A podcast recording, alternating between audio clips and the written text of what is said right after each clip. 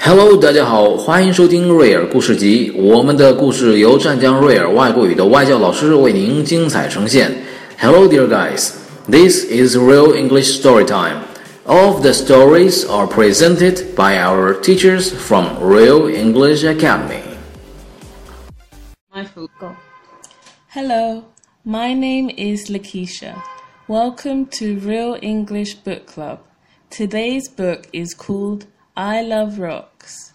The key words are collect, keep, high, low, hard, brittle, carry, sock, below, ground, dig, cave, wet, show, class, flat glass, ring, right, beautiful, gold, nice, hold, need, big.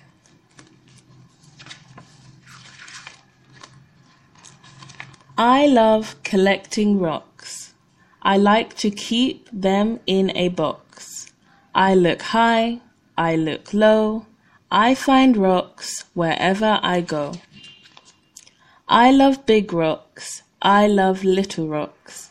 I love hard rocks. I love brittle rocks. I can't carry all my rocks, so I put some in my socks. Below the ground, the rocks are big, so I have to dig and dig. In caves, the rocks are long and wet. This one is too big to get. I find some rocks by the sea. That is where I found these three. I like to show rocks to my class.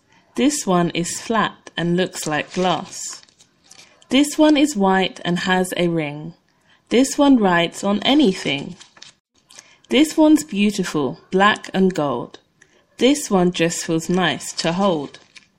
Now I have so many rocks, I will need a bigger box.